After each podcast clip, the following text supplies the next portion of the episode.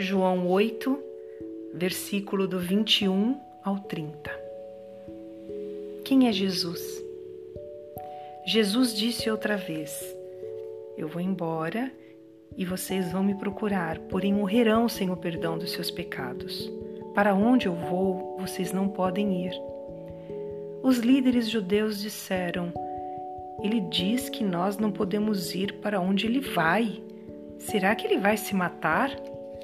Jesus continuou: Vocês são daqui de baixo e eu sou lá de cima.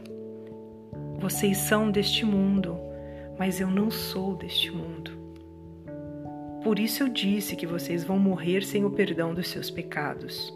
De fato, morrerão sem o perdão dos seus pecados se não crerem que eu sou quem sou.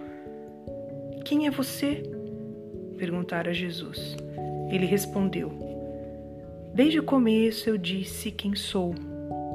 Existem muitas coisas a respeito de vocês das quais eu preciso falar e as quais eu preciso julgar.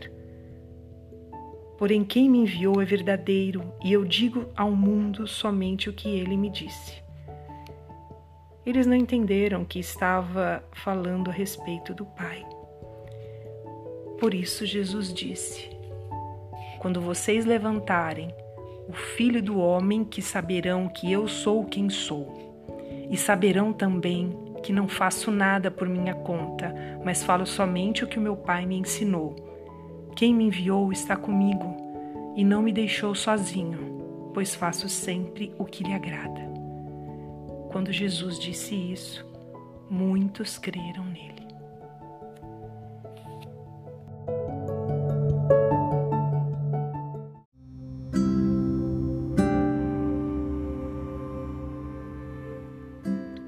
Dois Coríntios 4, versículo 16 ao 18 o desígnio e o efeito das aflições.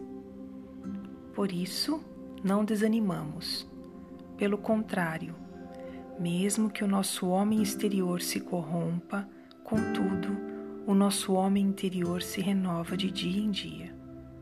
Porque a nossa leve e momentânea tribulação produz para nós eterno peso de glória, acima de toda comparação não atentando nós nas coisas que se veem, mas nas que se não veem, porque as que se veem são temporais e as que se não veem são eternas.